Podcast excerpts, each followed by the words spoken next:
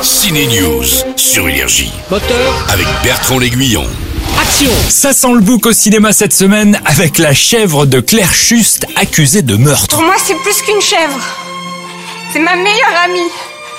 C'est ma sœur, Ah bah, tiens, c'est la sœur de la chèvre. ma Ah bah confidente. oui, bah allons-y. Ma mère aussi, par contre. Les chèvres racontent l'histoire improbable du procès d'un animal au XVIIe siècle, une biquette défendue par Danny Boone et accusée par Jérôme Commander. Votre honneur, il faut suspendre l'audience. Suspens, Oh, suspens, siège On n'a pas encore commencé.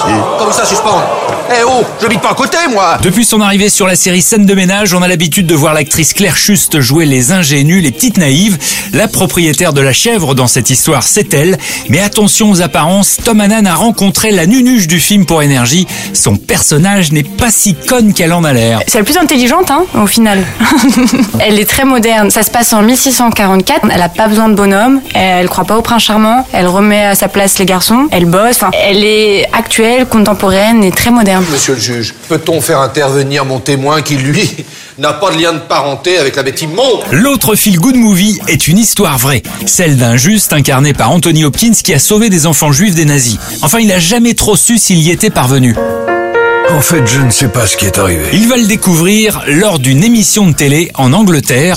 Le film Une vie raconte cette belle histoire. Y a-t-il quelqu'un ici dans ce studio dont la vie a été sauvée par Nicolas Winton Bonne sortie ciné et emportez vos mouchoirs. Énergie. Ciné News.